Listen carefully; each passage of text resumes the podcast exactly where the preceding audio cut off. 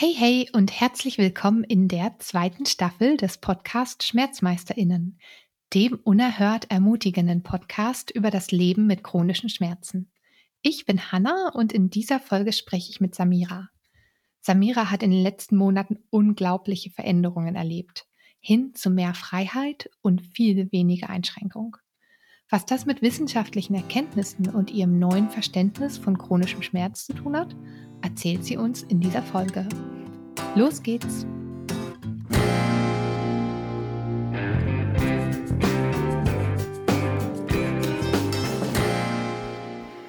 Hallo Samira. Hallo Hanna.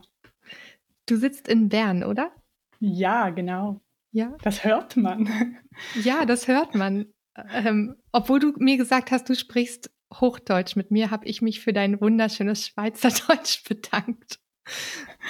Ja, genau, das passiert halt so. Wenn Schweizerinnen Hochdeutsch sprechen, dann wird das oft als Schweizerdeutsch. ja, ich, ich finde es ich find's immer noch total schön, die kleinen Schleifen, die du da drin hast. Richtig schön. ähm, wir haben uns ja schon einige Male auf Instagram so ausgetauscht und so. Und ähm, ja, ich, ich denke, wir steigen einfach ein, oder? Ja. Ja. ja. Ich habe mich gefragt, wovon träumst du? Hm.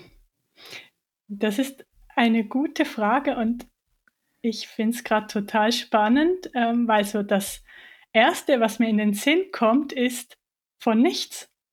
Weil mhm. ich, also ich träume von nichts, weil im Moment das es gerade alles so gut ist und ich gar kein, also ich habe wieso gar keinen Bedarf, dass jetzt etwas noch besser wird oder so.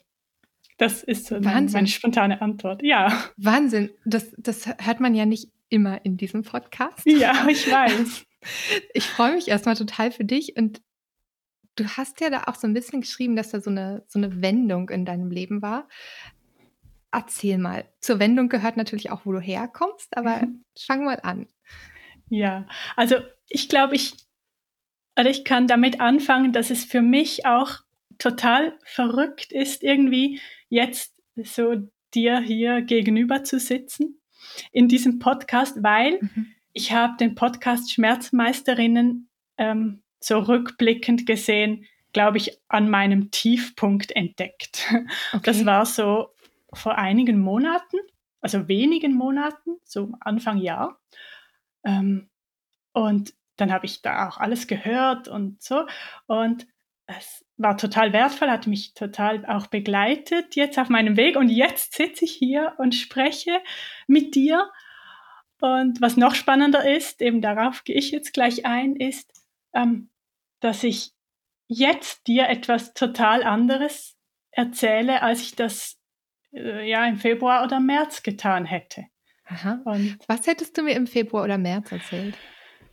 Ähm, also wie gesagt, ich glaube, da war so mein Tiefpunkt, tief. ja. ja. Und ähm, ich habe das Gefühl, ich habe ähm, ich habe tatsächlich ähm, wie so meine ganze Haltung ändern können ähm, und ich habe ich, ich blicke irgendwie anders auf die Welt. Also das klingt jetzt ja, das klingt fast ein bisschen äh, theatralisch.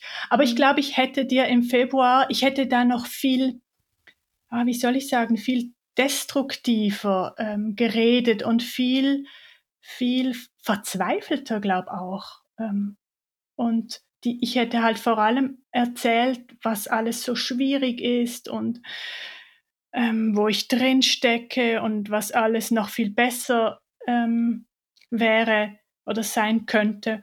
Und ich glaube, wenn du mich damals gefragt hättest, was wünschst du dir, oder mhm. von was träumst du, dann hätte ich gesagt, dass ich mir ein Leben einrichten kann, das für mich stimmt mit genügend Lebensqualität. Mhm. Mit, mit Arbeit und, und Freizeit und Freunden. Und jetzt sitze ich hier und du fragst mich diese Frage und ich sage, ja, ich träume von nichts, weil ich habe jetzt gerade genau das. das. Mhm. Und das hat sich in den letzten Monaten entwickelt. Wahnsinn da musst du auch wahnsinnig viel für getan haben in den letzten Monaten. Ja, ja, also das ist, ähm, das ist für mich eine, ein, ein wertvoller Kommentar, ehrlich gesagt, weil mhm. ich mache manchmal so die Erfahrung, dass ich halt jetzt den Leuten so erzähle, wie es mir geht oder dass es mir viel besser geht. Und die wenigsten Menschen fragen, warum das so ist. Und ich glaube, ähm, ja, ich glaube, ich weiß auch nicht, ob allen Menschen oder allen, ja, bewusst ist, dass da so viel Arbeit drin steckt. Ähm. Mhm. Und vielleicht kann ich jetzt tatsächlich ein bisschen zurück und an, an den Anfang der Story. Ähm, ja, damit man den Kreis dann auch schließen kann. Mhm. Du warst ja sehr, sehr, also das über, also was für mich jetzt erstmal, weil ich dich ja noch nicht so gut kenne, überraschend ist, ist, dass ich weiß, dass du 20 Jahre krank warst ungefähr und oder mit, mit verschiedenen Problemen zu tun hattest. Und da war erst in diesem Jahr dein Tiefpunkt. Also, das ist für mich so, warum war ja, er nicht vor ja. 15 Jahren? ähm, erzähl mal. Ähm, also, ich, also eben, ich erzähle natürlich jetzt alles aus der heutigen Perspektive und mit den heutigen Erkenntnissen. Mhm. Ähm, aber ich kann das, glaubst doch gut begründen, weil äh, ja, es stimmt. Ähm, der Tiefpunkt hätte auch früher sein können, wobei ich glaube, ich, ich war ähm, auch sehr, sehr lange in einem Tief, aber dann kam halt noch ein Schritt nach unten. genau. Mhm. Ähm, aber, aber ja, mal vorne an. Ja, genau. Wie das los? ähm, also ich habe, ähm, oder ich hatte mit, als ich 13 Jahre alt war, ich bin jetzt 32, ähm, hatte ich das pfeifische Drüsenfieber. Und ich hatte das auch total heftig. Also es war nicht so schleichend oder unterschwellig oder so, sondern ich, ich lag da wirklich zwei Wochen krank im Bett mhm. mit hohem Fieber und schlimmen Schmerzen auch so. Ähm, ich konnte fast nichts essen. Für mich war das so, es war relativ speziell, weil ich sonst nie so mega krank war.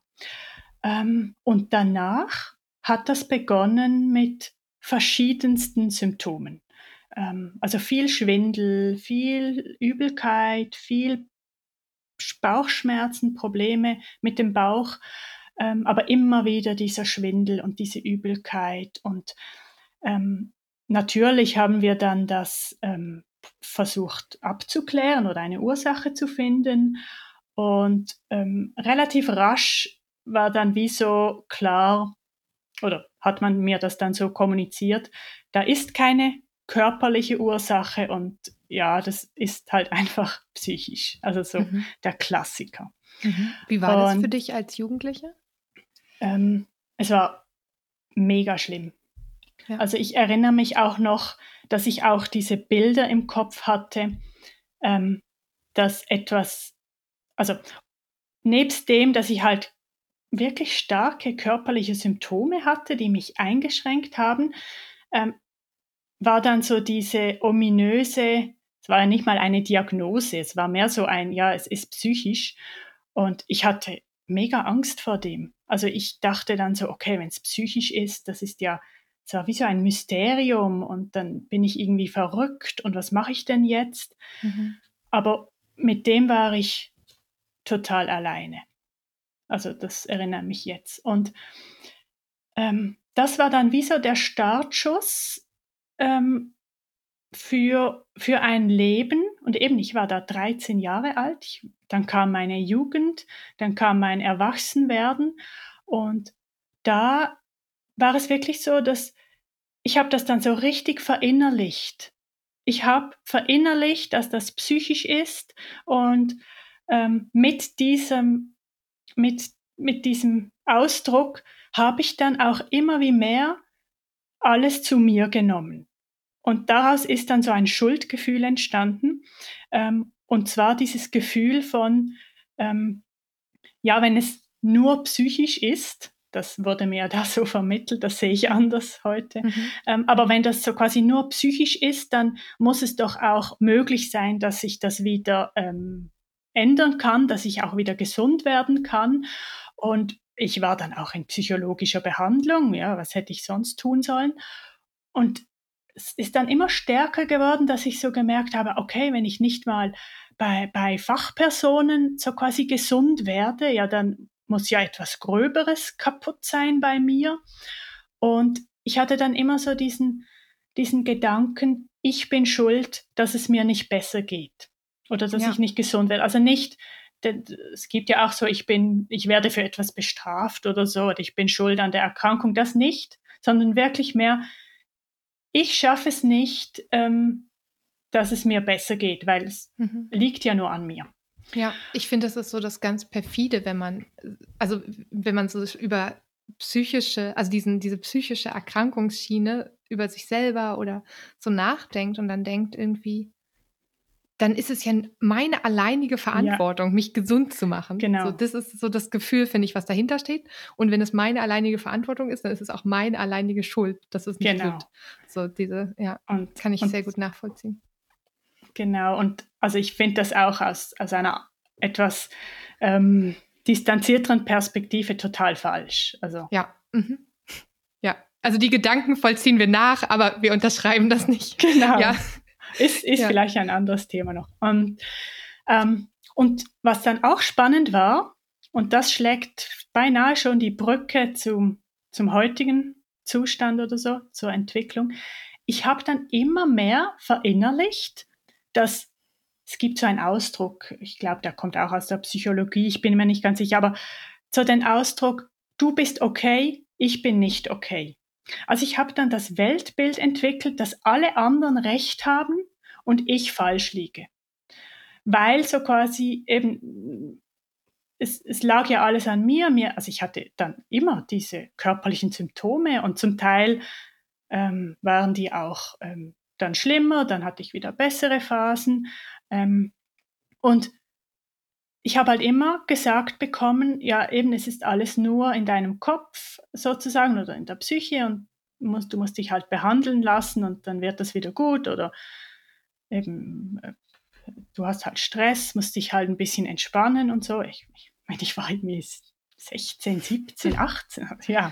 Mhm. Ähm, und das habe ich dann so quasi wirklich als, als, ja, als, als Weltanschauung verinnerlicht, dass so quasi ich gedacht habe, alle anderen haben Recht und ich habe Unrecht. Und ich habe auch immer gedacht, alle Fachpersonen, egal in welcher Disziplin, haben Recht und ich habe Unrecht. Und heute kann ich sagen, dass es mir in den letzten Monaten gelungen ist, dieses Bild zu verändern. Und das ist eine wahnsinnig wichtige Komponente für mich, dass ich in den letzten Monaten oder im letzten Jahr mh, hm, gemerkt habe, dass das nicht stimmt, dass es nicht stimmt, dass die anderen Recht haben und ich nicht Recht habe. Und mhm. natürlich wusste ich das rational schon länger. Ich eben, ich habe mich viel damit auseinandergesetzt, aber irgendwie wirklich angekommen ist es erst in den letzten Monaten. Und mhm. das hat unglaublich, ja, ja, das hat unglaublich viel verändert. Ähm, und ja, das ist für mich so eindrücklich, weil ich eben merke, ähm, eben ich wusste das schon so lange und trotzdem konnte ich das wie nicht spüren oder leben. Mhm. Bist du da wütend oder traurig über bestimmte Verhaltensweisen von Ärzten, Ärztinnen in deiner Vergangenheit oder eine Rolle, die bestimmte Menschen gespielt haben? Ähm, die hätten mehr potenziell Verantwortung übernehmen können, dass du dir selber vertraust? Ähm, nein, also ich bin, ich bin nicht wütend, ähm, aber das sage ich auch jetzt. Und das war auch mhm. ein Prozess, weil in den letzten Monaten war ich wütend und ich, ich war enttäuscht und ähm, es war mir auch total wichtig, ähm, irgendwie die wichtigsten Leute darauf hinzuweisen, irgendwie. Ähm, also ich, mhm. ich, ich wollte das. Also, ja. Erzähl mal, ja. Ähm, ja, ich glaube, oder ich, ich muss vielleicht ein bisschen ausholen oder dort anknüpfen, wo ich, ähm, wie gesagt, ich habe dann ich habe eigentlich fast 18 Jahre, ähm, lief ich dann so mit diesen Symptomen rum und diesem Weltbild und auch diesem Verhalten, weil das hat dann auch so dazu geführt, dass ich immer Antworten im Außen gesucht habe und so immer meine Probleme auf den Tisch gelegt habe und so gesagt, helft mir bitte, ich eben ich kann es scheinbar nicht selber und äh, das war dann wahrscheinlich auch für mein Umfeld mega anstrengend.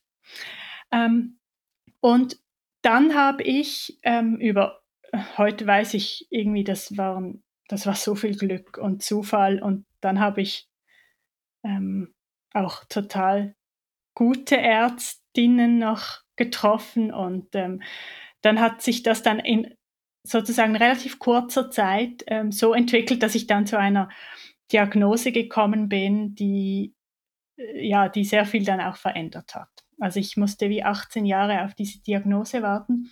Und als ich diese dann hatte, und da komme ich jetzt auch auf den Tiefpunkt, mhm. ähm, ich glaube, da konnte ich dann alles zulassen. Und da konnte ich dann wie sagen, ja, ich hatte, also wieso, da ist doch was und es ist nicht nur die Psyche. Und, ähm, und ich konnte da dann beginnen, mich einerseits medizinisch, aber natürlich auch sonst ähm, ja mit der Krankheit oder der Erkrankung auseinanderzusetzen und auch eben mit meinem ganzen Weg.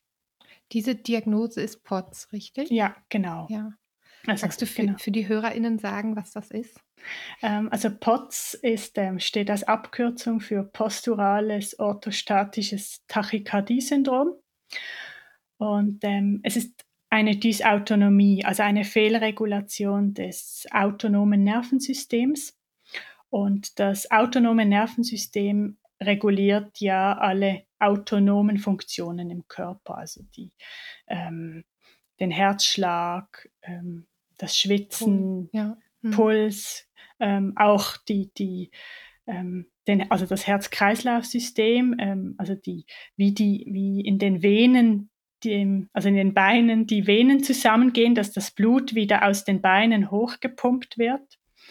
Ähm, und wenn halt dieses System ähm, Fehler macht oder eben nicht richtig funktioniert, dann kann das Auswirkungen auf alle möglichen Systeme im Körper haben. Mhm.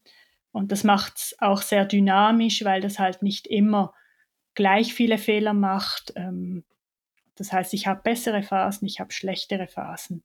Mhm. Ähm, und diese Symptome, die du dann eigentlich schon hattest, seit du 13 bist, also Schwindel und Bauchschmerzen, ja. so die, die waren auf einmal alle greifbar in dieser Diagnose. Ja, sehr. Also ich hatte dann auch so viele Aha-Momente und ich hatte so, eben ich hatte dann auch so viele ähm, zurückblickende Erinnerungen, wo ich denke, ah, jetzt wird mir alles klar und ähm, zum Beispiel auch, also das finde ich ein mega, das ist so das größte Aha-Beispiel, ähm, dass ich ähm, so mit, mit während dem Studium war ich dann mal auf einer Reise nach Thailand und da ist ja so feucht heißes Klima. Mhm. Ähm, und ähm, das ist einer der größten Trigger für mich. Also ähm, so vor, ich kann nicht schwitzen. Das heißt, Hitze ist ganz schlimm für mich. Ich überhitze dann der, und so weiter. Und ähm, ähm, das weiß man auch, dass so hohe Luftfeuchtigkeit, das ist für POTS ein, ein, ein Drama sozusagen. Und ich war dann da und ähm, hatte dann, da ging es mir ultra schlecht ich hatte dann die ganze Zeit so wie Kreislaufzusammenbrüche. Mhm. Und dann bin ich zurückgekommen und das ist dann wie so geblieben. Und rückblickend weiß ich auch, das war halt wirklich für den Körper, das war zu viel. Und ähm, dann war ich zurück in der Schweiz und dann hatte ich immer diese, als würde ich gleich zusammenklappen. Mhm. Und das ist so ein, ein Leitsymptom von POTS. Also das ist so total charakteristisch. Und ähm, ich hatte dann auch immer so Herzrasen, also so Tachykardien, ja, total normal für POTS. Und, und da sind wir dann ähm, irgendwann, weil das einfach nicht mehr besser ging, so ganz akut waren wir dann auf der Notfallstation und in Thailand. Nein, nein, in, in wieder ah, zurück, okay. wieder zurück. Mhm. Und ähm, dann haben die alles so kurz durchgecheckt und ja, ist ja alles normal. Und, und dann wurde ich nach Hause geschickt mit so quasi, ja, jetzt musst du aber zum Psychiater und so. Und da nahm das dann den krassen Lauf. Dann wurde mir eine Angststörung diagnostiziert und Depression und alles. Und heute denke ich so, das ist so krass. Ich hatte da die klar körperlichen POTS-Symptome und die wurden einfach, also einfach, ja, die wurden halt verwechselt mit Angst und Depression. Und da war ich dann wirklich in der Schublade. Und ja. genau. Auch für dich selber. Ja. Hm. Ja. Hm. Ja. Oder noch mehr, noch tiefer. noch, noch tiefer. Wann war das? Hm, das war vor zehn Jahren. Mhm. Jetzt. Und wann hast du jetzt die Diagnose bekommen, Potts? Vor einem Jahr. Okay. Also das neun ist ja Jahre lang. Gar nicht so lange her, ja. Ja, genau. Und ich glaube, die. Noch, mhm. Sorry, ich habe noch eine Zwischenfrage. Ja. Hast du, also du bist ja ein Mensch, der, den ich jetzt so einschätze, dass du dich einfach dem sehr widmest was auch andere Menschen sagen. Also ich, ich stelle mir jetzt vor, dass du dann viele Jahre Psychotherapie gemacht hast und versuchst, versucht hast, deine Angststörungen und ja. oder vermeintlichen äh, und Depressionen zu heilen und Traumata aufzulösen und so weiter. War das so? Ja, genau, das war so. Mhm. Ähm, und hat das was gebracht? Nein. okay. ähm, nein, ich muss das so sagen. Ähm, ja, das war so, weil also es ging mir ja schlecht und ich wollte, dass es mir besser ging ja. oder geht. Und darum habe ich dann wieso gesagt, also gut, ja, dann, also dann mache ich halt Psychotherapie. Ja, ich meine, ist mir eigentlich egal. Ich möchte einfach, dass man mir hilft.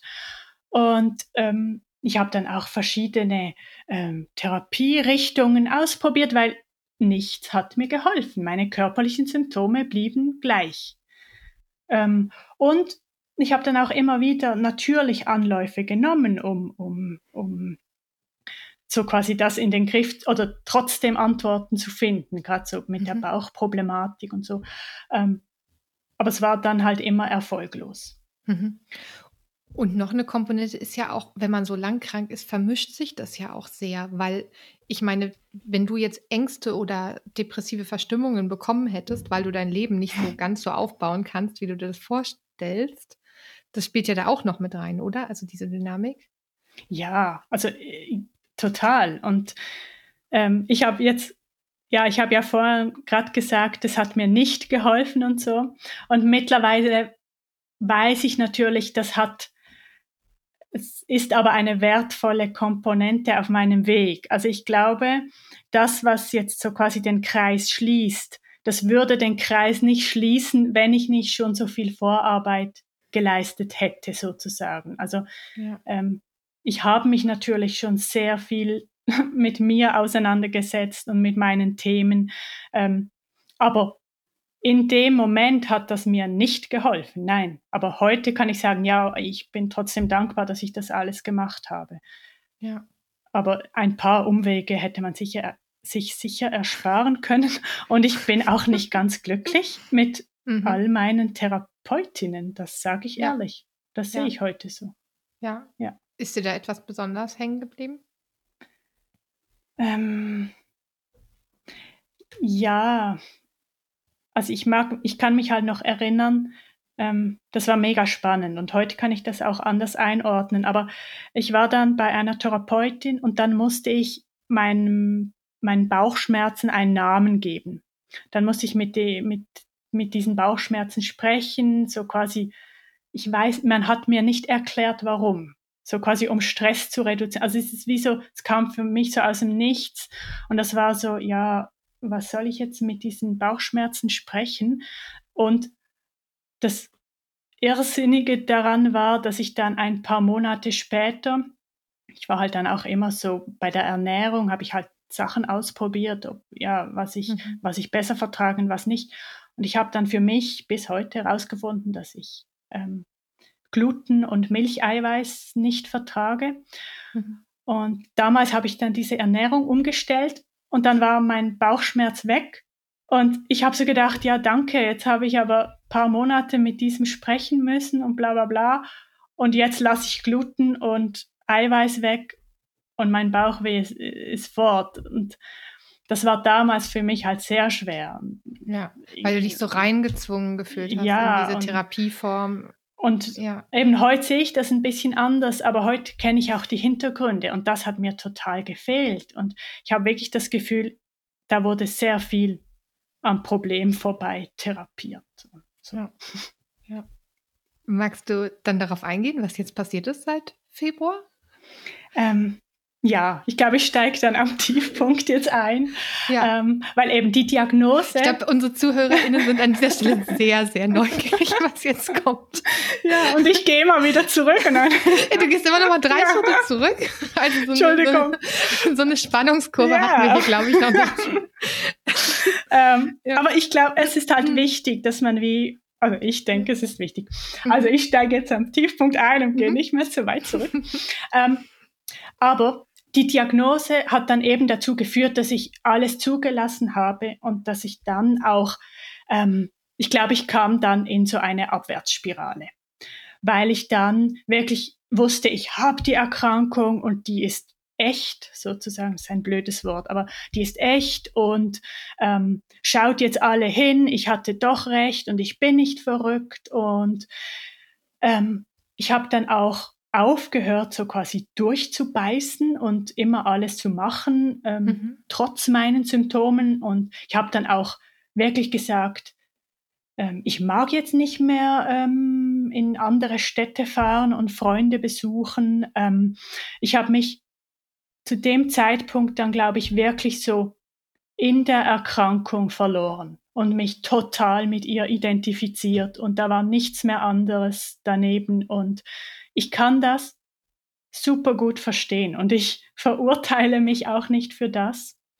Ähm, und das hat aber wirklich dazu geführt, dass ich mich dann zurückgezogen habe, isoliert habe ähm, und ja, ich habe mich dann da irgendwie drin verloren und ähm, ja, ich glaube, da war es dann wirklich, wirklich schwierig, auch psychisch. Also dann mhm. hat sich das wirklich, ähm, ich glaube eben, das war dann so ein Kreislauf. Das war so ein, ein Abwärts, äh, sogar eine Abwärtsspirale. Und es ist mir dann auch körperlich immer noch schlechter gegangen, obwohl mhm. ich bei diesem Arzt war, obwohl wir mit der Therapie begonnen haben, aber nichts hat gewirkt, keine Medikamente und ich habe gedacht, ja, und mit der Arbeit, das geht ja nicht ist mehr. Alles vorbei. Und, ja, wieso? Ja.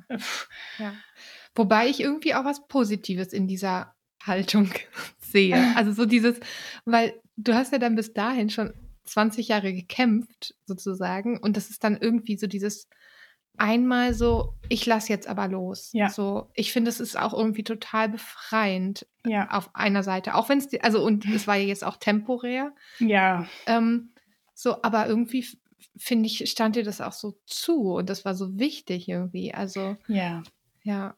Also ich sehe das genau wie du. Ich rückblickend sehe ich das auch so. Aber in dem Moment war das natürlich mhm.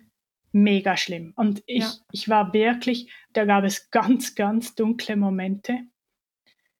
Ähm, und ich habe auch ein paar Mal gedacht, ja, ähm, ja, was soll das? Ich gebe jetzt, soll ich einfach auf, also ich habe mir so die Frage gestellt, so was mache ich denn jetzt?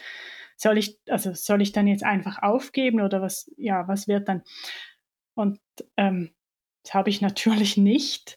Ähm, und ich habe dann aber die Notbremse gezogen, ähm, indem ich gemerkt habe, ähm, ich kann so nicht mehr weiterarbeiten und gleichzeitig mich mit all dem auseinandersetzen, weil ich gemerkt habe, dass alle Energie, die ich übrig hatte, nebst dem nebst den körperlichen Symptomen und ja, dem psychischen Down sozusagen, musste ich in die Arbeit investieren. Und das ja. ging einfach nicht mehr. Ähm, und ich habe dann zum großen Glück ähm, unbezahlten Urlaub beziehen können ähm, und bin dann drei Monate, ähm, habe ich dann nicht gearbeitet. Mhm. Du bist ähm, in dem öffentlichen Bereich, ne? Ja, ich glaube, das können genau. wir sagen. Ja. Und ähm, in die, um die Zeit die war unglaublich wichtig, weil ich da tatsächlich mal den Raum hatte, ähm, mich damit auseinanderzusetzen und ähm, wirklich auch die Energie aufbringen konnte, eben wieder Schritte vorwärts oder aus dem Tief zu machen. Und jetzt komme ich zum wichtigen Punkt. ähm, da habe ich dann begonnen, weil ich auch Zeit hatte und weil mich das total interessiert hat, habe ich dann begonnen, mich so quasi mit dem wissenschaftlichen Hintergrund meiner Erkrankung auseinanderzusetzen. Mhm. Und ich glaube, das war auch total wichtig für mich, um wirklich so zu sehen, eben da ist etwas, das ist echt und also ja, ich brauche das Wort immer, es ist wirklich doof, aber ähm, so quasi, das ist somatisch, da ist etwas kaputt in meinem Körper und so. Ähm, weil ich habe meinem Arzt dann tatsächlich auch mal vorgeworfen, dass das doch nur eine Verlegenheitsdiagnose sei und so, weil ich halt so fest gefangen war in diesem, es ist alles psychisch und so. Wir haben dann auch ein bisschen gestritten, ähm, aber er ist ein guter Arzt. Es, Darf man auch? Ja, genau.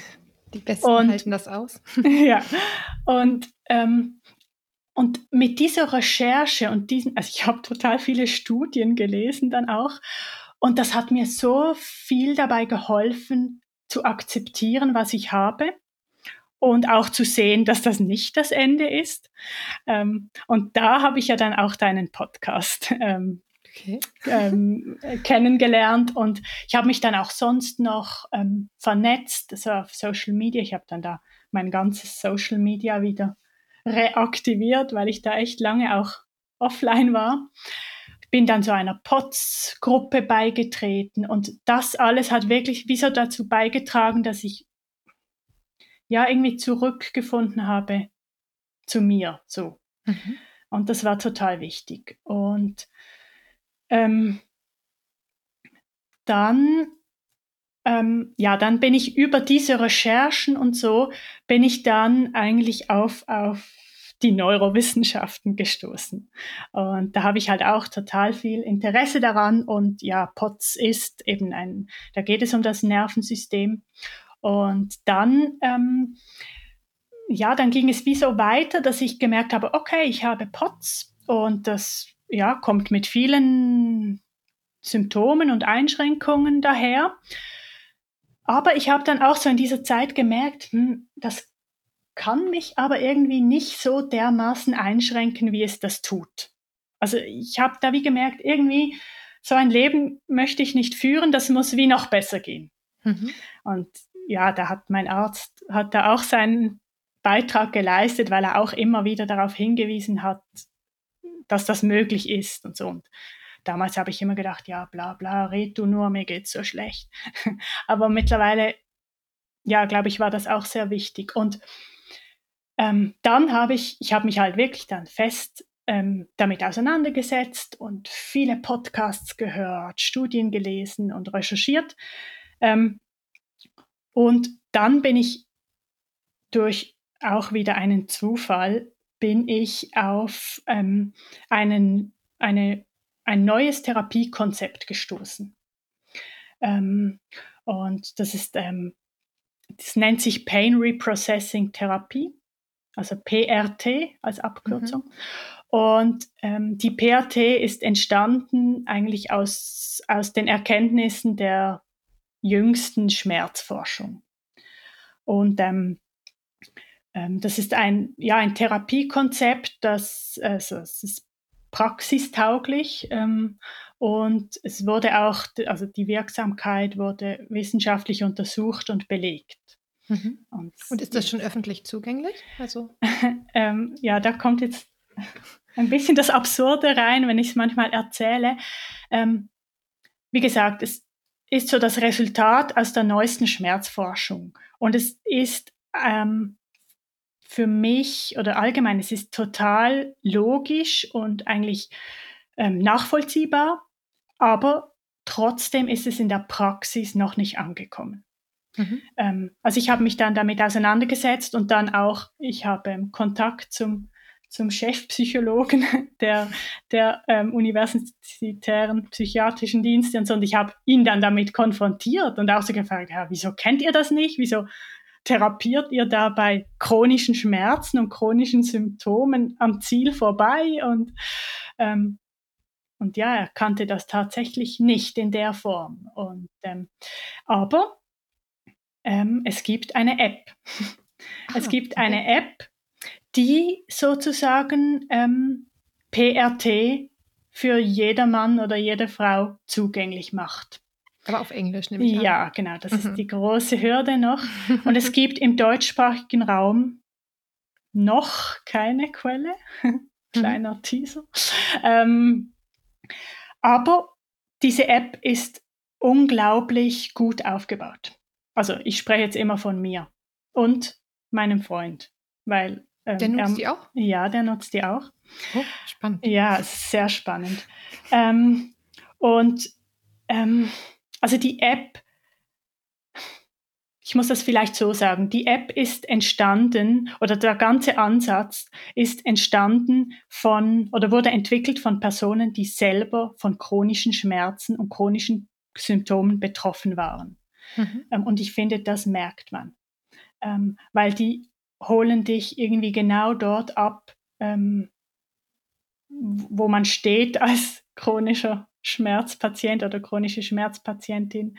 Und ich finde, das macht so den großen Unterschied zu uh, so vielen anderen Angeboten, die es gibt. Ähm, genau. Worauf, worauf, genau, ich glaube, du hast ja auch ein paar Notizen gemacht. Erklär doch mal, also ich glaube, ich habe schon eine gewisse Vorstellung, in welche Richtung es geht, weil ich glaube, das, was vielleicht nicht ganz, ganz neu ist an dieser Therapieform, ist so die, hm, die Vorstellung davon, wie sich Schmerzen chronifizieren und wie da sozusagen ähm, akuter und chronischer Schmerz zusammenwirken. Magst du das ja. einmal erklären, dieses Grundverständnis vielleicht? Ja, ich versuche es kurz zu machen. Also mhm. aktuelle Studien zeigen ja, wie dass ähm, chronische Schmerzen nicht mehr Ausdruck sind von strukturellen oder organischen ähm, Problemen im Körper, sondern dass sie das Resultat sind von ähm, ja, reversiblen neurophysiologischen Lernprozessen im Hirn. Und ähm, dieses Phänomen ist auch bekannt als neuroplastische Schmerzen. Und grundsätzlich ist Schmerz ja ein Alarmsignal. Und ein, also er ist ein wirksamer Mechanismus, ähm, um uns vor potenziellen Gefahren zu warnen und uns zu motivieren, unser Verhalten anzupassen. Also, mhm. Hm, ja. Nimm die Hand von der Herdplatte. Genau, das wollte ich jetzt auch gerade sagen. Das Beispiel. Klassisches Beispiel. Genau. Wer einmal ein YouTube-Video dazu gesehen hat, hat das gehört. Genau. Mhm. Und bei akuten Verletzungen werden ja Signale vom Körper im Hirn verarbeitet. Um, und das Hirn ähm, produziert dann eine angemessene Schmerzreaktion. Und hier ist es halt spannend, dass ähm, rund 44 Hirnareale daran beteiligt sind, eine ähm, Reaktion zu generieren. Also mhm. es gibt kein einzelnes Schmerzzentrum, sondern ähm, es sind unter anderem Hirnareale, die auch verantwortlich sind für unsere Gedanken, unsere Emotionen, Aufmerksamkeitsprozesse. Und ähm, ja, das Hirn nutzt so quasi sehr, sehr, sehr viele Infos, ähm, um zu entscheiden, ob jetzt da Schmerz mhm. produziert werden muss. Also auch, das finde ich sehr interessant. Ja. Mhm. Also unter anderem zum Beispiel Infos unserer fünf Sinne, aber auch, wo bin ich, mit wem bin ich, äh, vergangene Erfahrungen, äh, Gedanken, ja, alles Mögliche. Da kann man noch eintauchen. Ja. Ähm, und jetzt ist es aber so, dass dieses System Fehler machen kann. Und neuroplastische Schmerzen sind ein Fehlalarm. Das heißt, das Hirn interpretiert normale Signale des Körpers ähm, falsch und stuft sie als gefährlich ein. Also es meint, es müsse vor einer Gefahr warnen und produziert dann eine unnötige Schmerzreaktion. Und das, obwohl keine wirkliche Gefahr besteht. Ähm, und das ist halt dann problematisch, wenn diese Fehlinterpretation zur Normalität wird und das Hirn darauf trainiert wird, diesen Fehlalarm auszusenden und unnötigerweise Schmerz produziert. Mhm. Das heißt, ähm, man weiß unterdessen, dass chronische Schmerzen, chronische neuroplastische Schmerzen gelernt und antrainiert sind, aber sie können auch wieder verlernt und abtrainiert werden. Mhm. Und um diese neuroplastischen Schmerzen und Symptome loszuwerden, ist es halt wichtig, sich mit der Ursache zu befassen, weshalb das Hirn überhaupt so normale oder sagen wir sichere Signale als gefährlich interpretiert und meint, es müsse mit Schmerz warnen.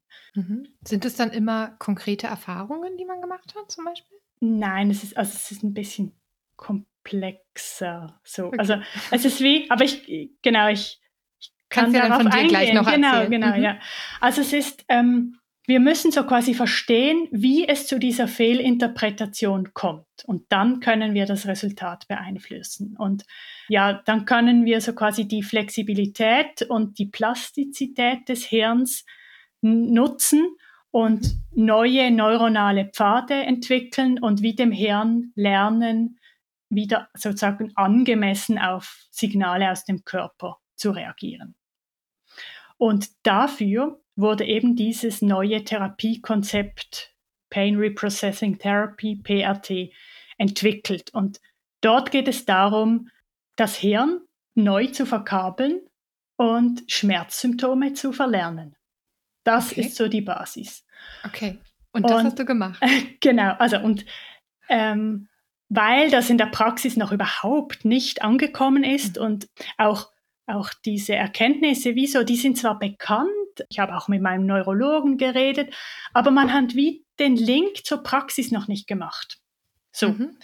Aber eben, es gibt ähm, eine App, die genau für das entwickelt wurde. Ähm, und die nennt sich Curable. Ich glaube, die können wir dann auch verlinken, vielleicht. Mhm, klar.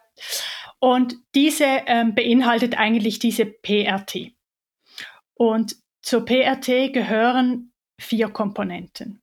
Zum einen, ich kann da ganz kurz durchführen, zum einen ist das die Aufklärung über die Schmerzen. Das ist eigentlich das, was ich jetzt gerade erzählt habe. Und mhm. das ist deshalb so wichtig, weil es gibt ja diesen Angst-Schmerz-Kreislauf. Ja. Nämlich, dass gerade, also chronische Schmerzpatientinnen, die wissen, von was ich jetzt spreche, aber Schmerz kommt ja oft mit Ängsten und Wut und ganz vielen so Gefühlen, die uns in einen Alarmzustand versetzen.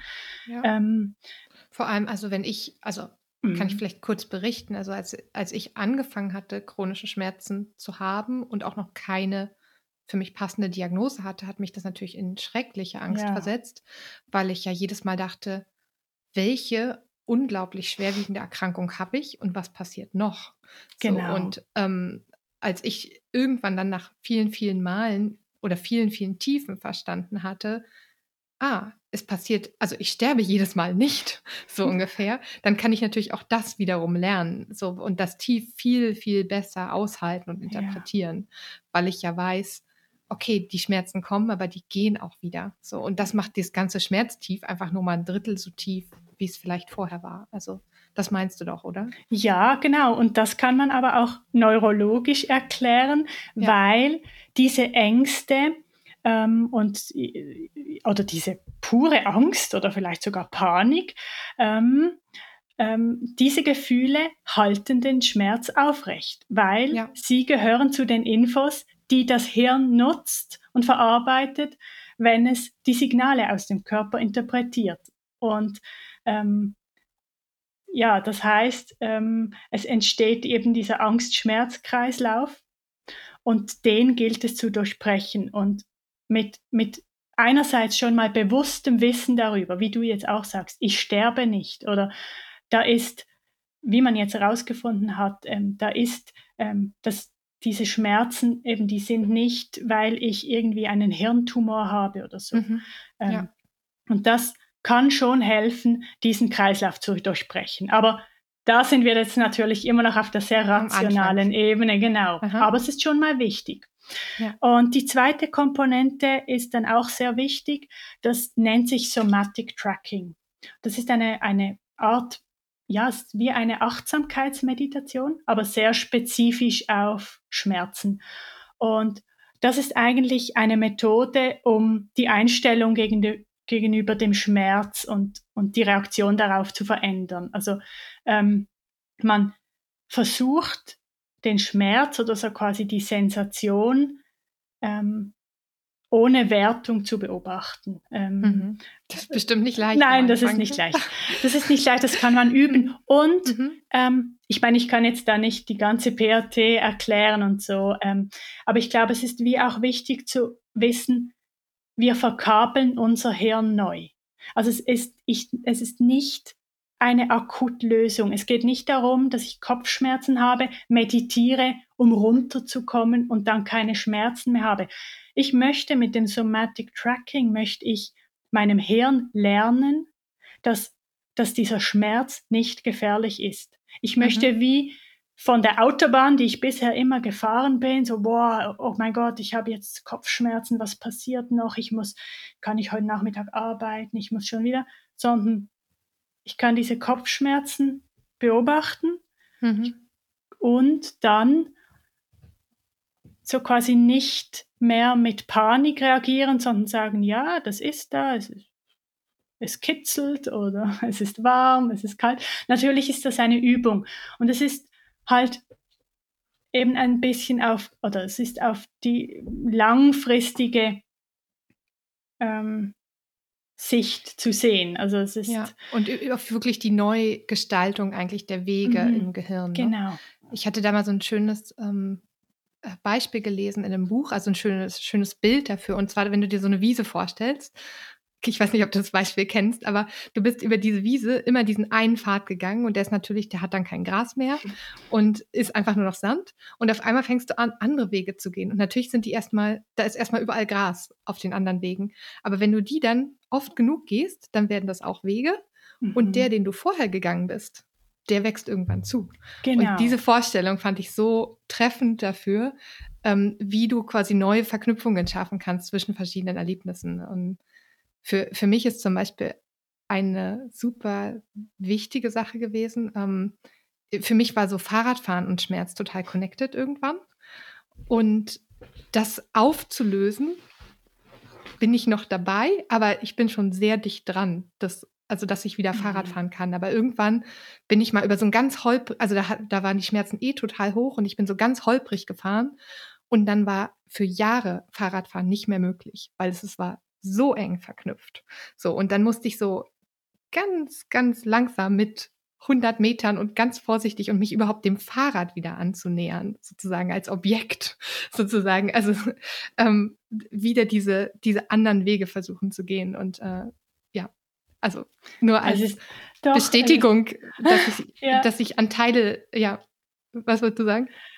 Es ist total spannend, was du sagst, weil es ist genau das, was PRT macht das, was du jetzt gerade gesagt hast, das ist so quasi die dritte Komponente. Also wir haben jetzt die Aufklärung sozusagen, dann haben wir das Somatic Tracking ähm, und dann haben wir Dekonditionierung von gelernten, konditionierten Reaktionen, ja. weil das eben so quasi ähm, viele Menschen mit Rückenschmerzen haben das Gefühl, Sitzen sei so schlimm und ungesund für sie.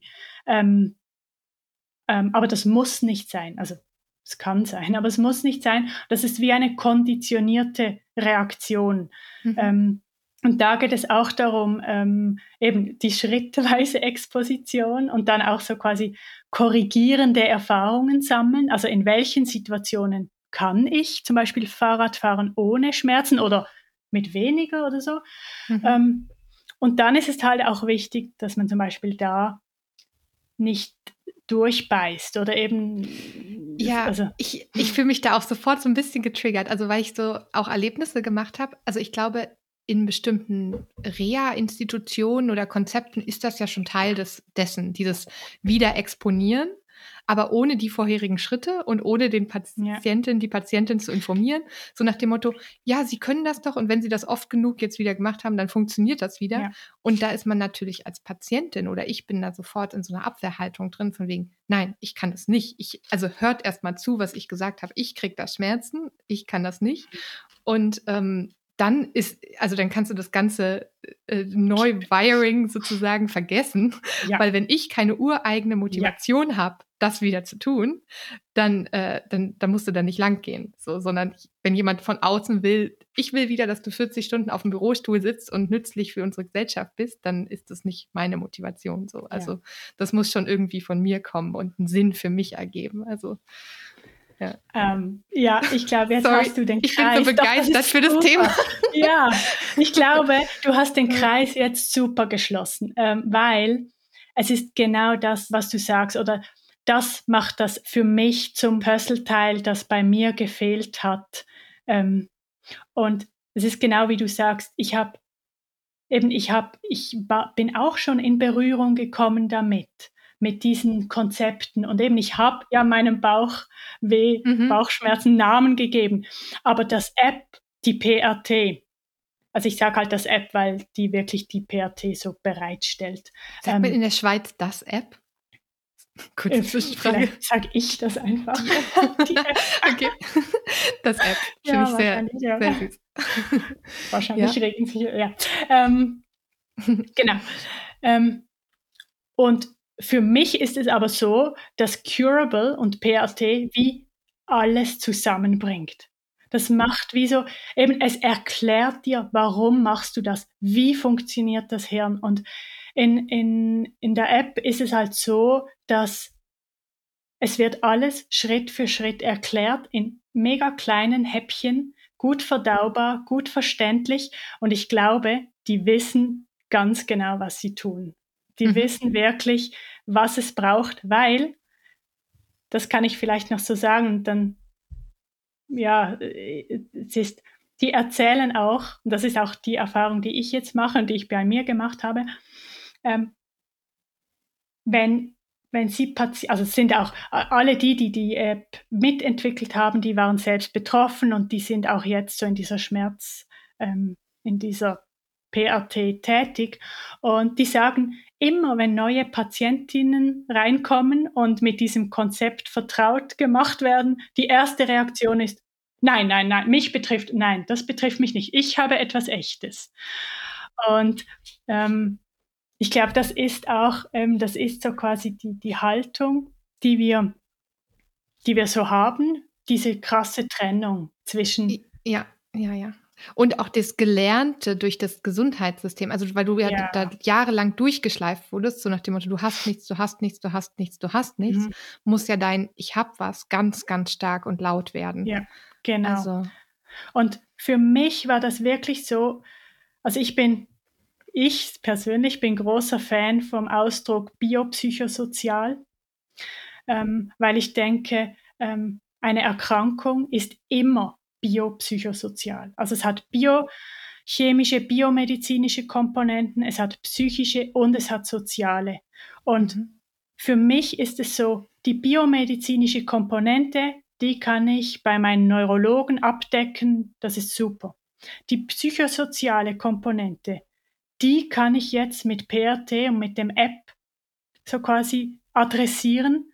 Und für mich ist es mittlerweile auch so, dass ich sage, ähm, also ich muss so sagen, ich erlebe es oft, dass Leute, dass ich den Leuten dann oder Freunden von mir erzähle, ja, ich mache das jetzt so. Und dann sagen sie, ah, das heißt, es ist doch alles psychisch. Und, ja, und ja mittlerweile, am Anfang hat mich das so festgestellt. Wahnsinnig aufgeregt. Ja. ja. Und jetzt kann ich, sehe ich das anders. Jetzt sage ich erstens mal, also für mich spielt das keine Rolle mehr, weil ich fühle mich so dermaßen gefestigt und irgendwie auf, auf einem guten neuen Weg, ähm, dass ich das nicht mehr persönlich nehme. Aber ich finde es schade, weil dieses, diese Sichtweise ähm, existiert. Weil ich finde, ja. mhm. würden wir mit dem biopsychosozialen Ansatz besser zurechtkommen, würde uns das so viele Tore öffnen. Und ich glaube auch, nur weil ich jetzt so viel Erfahrung oder Erfolg mache mit PRT und mit dem Adressieren des psychosozialen Ansatzes, mhm. heißt das nicht, dass meine Krankung, Erkrankung psychisch ist. Sie ist, eine Erkrankung ist ja nie nur biomedizinisch oder nur psychisch. Sie ist immer beides zu 100 Prozent der Zeit. Und ähm, für mich heißt das nur, dass ich für mich im Moment die richtige Mischung an Behandlung gefunden habe, also mit dem biomedizinischen und mit der App. Und ich glaube eben, weil halt, ich, ich merke das auch, wenn ich das erzähle, es kommt sofort die Abwehrhaltung. Und ich kann sie verstehen. Ich habe heute Morgen habe ich den Chatverlauf zwischen mir und meinem Freund angeschaut, als ich das App entdeckt, die App entdeckt habe und ihm davon erzählt. Also er hatte chronische Migräne mhm. und er, also es ist so eindrücklich. Er, er hat er keine ist, chronische Migräne mehr? Nein. In zwei, drei Monaten. Also klar, er ist nicht 100% geheilt. Aber die, ich sehe es bei mir und bei ihm, also es ist eine 180-Grad-Wende und es ist unglaublich eindrücklich. Und, Wahnsinn. Ähm, das muss ja euer Leben auch gemeinsam ja, und überhaupt ja, wahnsinnig verändert haben, oder? Unglaublich. Und ich kann selber fast, also ich kann selber fast nicht fassen, dass ich jetzt hier sitze und das so erzähle, weil ich habe, ich muss da wie, wie sagen, ich habe solche Podcasts auch schon gehört. Und ich habe die Menschen darin gehasst. also wirklich, ich habe gedacht, ja, ja, bla bla, jetzt erzählt sie das und ich und Survival Bias und und und.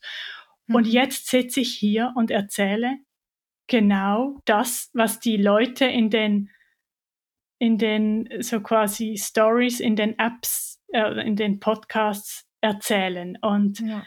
ähm, und trotzdem, ja, diese Geheil-Stories sind immer ja, ein bisschen triggernd. genau, genau. und es ist nur das eine und es gibt sowieso nur das eine, genau, aber das genau, willst du ja auch gar nicht sagen. Nein, nein, überhaupt nicht. Hm. Was ich sagen ja. möchte ist, ähm, eben ich habe diesen Chatverlauf angeschaut und noch vor etwa drei Monaten mhm. habe ich da ich war so verzweifelt und ich habe gesagt, die App ist für dich, du hast chronische Migräne, aber für mich ist das nicht, weil ich habe POTS und das geht doch nicht und sowieso psychisch und uh. und wenn ich jetzt sehe, wie ich jetzt spreche und das sind nur drei Monate, das ist das ist so eindrücklich und ich glaube, ich finde, ich muss auch noch sagen, es ist natürlich nicht nur das App das jetzt alles verändert hat. Ähm, wie gesagt, ich habe 20 Jahre so quasi einen Weg hinter mir, wo ich mich mit viel auseinandergesetzt habe. Und als Beispiel, ich, ich habe viele Berührungspunkte mit Meditation und so weiter. Also es ist wie so, ich muss das nicht von Null auf lernen. Mhm. Ähm, aber eben die App ist für mich so das fehlende Puzzleteil. Und überhaupt, ich glaube, es hat wirklich diesen, diesen Blick oder diese Haltung verändert gegenüber diesem eben biopsychosozialen. Das, und ich glaube, da liegt so der Schlüssel und das würde ich wie jedem auf den Weg geben. Überhaupt nicht, mach diese PRT, mach dieses App und so weiter, sondern mehr, ähm, niemand weiß, wie viel Prozent deiner Erkrankung sind, also sind biomedizinisch, wie viel sind psychisch oder sozial bedingt. Und ich habe für mich wie diese Neugier entwickeln können. Da bin ich auch super dankbar und das war auch nicht zu jedem Zeitpunkt möglich, das bin ich mir bewusst. Aber ich habe wie die Neugier entwickeln können, so, okay, wie viel kann ich wohl noch am psychosozialen schrauben, damit es mir besser geht? Drehen. Ja. Mhm. Witzig. Ich äh, wirklich, ich würde unterschreiben, dass ich genau diesen gleichen Ansatz habe. Also, weil irgendwie, ich nenne es immer so, ich sage immer so scherzhaft zu irgendwelchen Leuten, ich bin eine Wissenschaftlerin, also gehe ich an alles sehr suspekt dran. Also an meine Diagnosen ja. gehe ich sehr suspekt dran, also mit so einer gewissen Distanz, so dass ich quasi nicht weiß, also dieser Begriff des biopsychisch-sozialen ist für mich neu, aber äh, ich hatte immer die Annahme, es ist alles eins und ich weiß nicht, wie viel davon sozusagen biologisch, psychisch, sozial sozusagen ist. Ja. Das heißt, ich schraube so viel ich kann an dem, was ich kann. Genau. So, also genau. diese Annahme hatte ich irgendwie schon seit Jahren, aber dem hast du irgendwie gerade sehr, ja, sehr gut Worte gegeben. Ja, und ich, ich finde es auch mhm. cool, äh, sorry, noch ganz kurz, äh, dass aus deiner Geschichte so eindrücklich wird, die Vor- und Nachteile dieses Hin und Hers. Also dieses vorher, wenn in Anführungsstrichen alles psychisch ist, wie sehr das belastet also das, das haben ja, das ist ja in so vielen Geschichten drin. Also wie mhm. sehr das belastet, weil du halt das Gefühl hast, da ist etwas und ich kann es nicht greifen und das wird nicht ernst genommen, weil dieses psychisch irgendwie immer mit dem zusammenhängt dessen, dass du nicht ernst genommen wirst und dass das irgendwie auch so retraumatisiert die ganze Zeit. Also ich glaube, das ist eine ganz ungute Dynamik fürs Gesundwerden einfach. Ja. Und dann kommt eine Form, also vor allem oder hauptsächlich körperliche Diagnose, die irgendwie befreit. Aber was ich da immer bedauere, ist, dass dann die Stellschrauben des psychischen und sozialen wie so ausgeschaltet werden. Aha, das habe ich jetzt. Und das, dann kann ja auch genau das passieren, teilweise, was du gesagt hast, dieses, ich lehne mich zurück, jetzt ist eigentlich alles vorbei. So, und äh, jetzt bleibe ich auch in diesem Tief. So, und und das bringst du so wahnsinnig schön zusammen, dann mit, mit der anteilig körperlichen Diagnose sozusagen noch da zu drehen und zu tun. Also das finde ich ähm, ja sehr, sehr berührend irgendwie. Also da musst du auch sehr stolz sein, oder?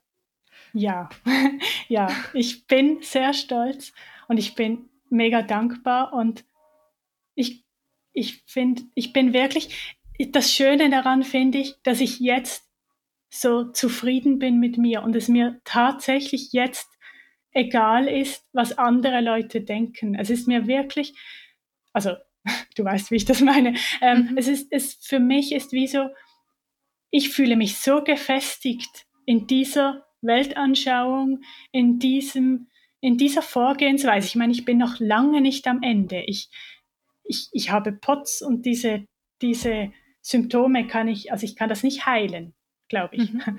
ähm, aber ich kann, ich kann viele Symptome eliminieren, habe ich schon. Ähm, und ich finde es so wahnsinnig angenehm, muss ich wirklich sagen. Mein, ich kann das vielleicht so noch abschließend zusammenfassen. Mein Neurologe hat mich am Dienstag gesehen und er hat gesagt, Sie, sie wirken so anders, sie, sie wirken, das ist, das ist so schön und jetzt sind sie wieder die Alte, oder? Hm. Und ich habe ihn angeschaut und gesagt, nein. Und dann hat er so gesagt, ja, also wie meinen Sie das? Und ich habe gesagt, nein, ich bin nicht die Alte. Ich war noch nie so. Ich, und dann hat er so gemeint, ja, aber vor der Diagnose und so. Und habe ich gesagt, nein, so war ich noch nie. Ich war, ich war in meiner ganzen Jugend, das war immer schwierig, das war, ich habe so gehadert und so weiter, ich habe so viel ausprobiert. Ich war, glaube ich, auch anstrengend. ähm, und jetzt also ich bin nicht mehr die Person vor der Diagnose, auch nicht die Person mit der Diagnose. Ich bin an einem anderen Punkt, wo ich noch nie war und das ist so angenehm. Ja. Obwohl ich weiß, der Weg ist eben, es ist, ich, es ist nicht zu Ende und ich habe noch, ich habe, logisch habe ich Ziele und ich habe auch Träume. Aber ganz ehrlich, Stand heute, es ist mir noch nie so gut gegangen und das, obwohl ich eigentlich in einer relativ schwierigen Potzphase stecke. Hm. Und hm. das finde ich so eindrücklich. Oh, ich finde es mega bewegend. Danke dir, dass du das geteilt hast. Ja, danke, dass ich das teilen durfte. Ich glaube, es hm. war auch, ja, es war sehr wertvoll, auch für mich. Hm. Was würdest du einer Person sagen, die sich jetzt dadurch getriggert fühlt, was du erzählt hast gerade? Als allererstes, ich kann es so gut verstehen, dass es getriggert wird.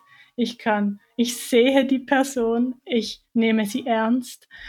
Ähm, es ist wie so, ich habe das totale Verständnis, ähm, dass das Ganze ein Prozess ist und eine Reise.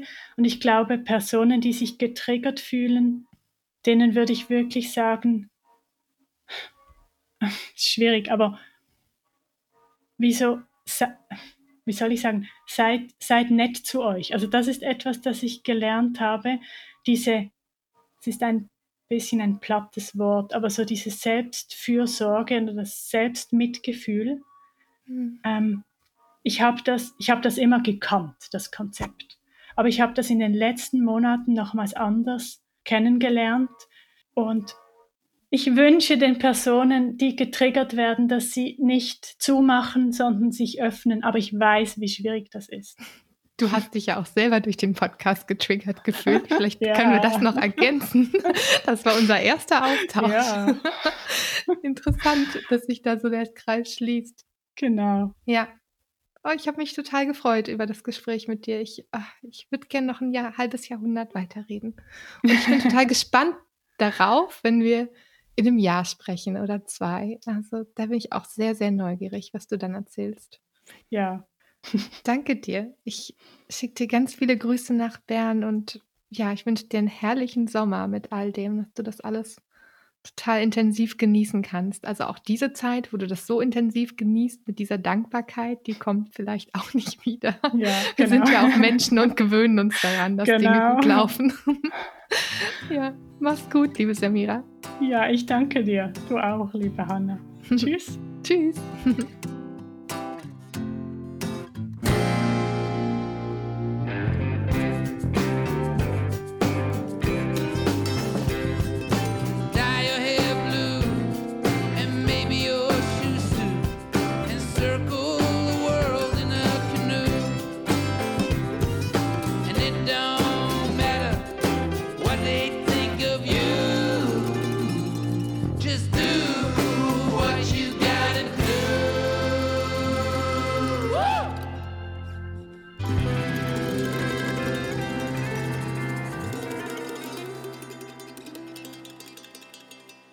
Das waren eure schmerzmeisterlichen Stimmen für heute. Wenn ihr auch mal mit dabei sein möchtet, schreibt mir auf Instagram an schmerzmeister-innen oder ganz einfach per E-Mail an schmerzmeisterin.gmail.com und abonniert natürlich super gern den Podcast in eurem Lieblingspodcast-Portal. Bleibt klug und mutig. Bis bald. Hey Dor!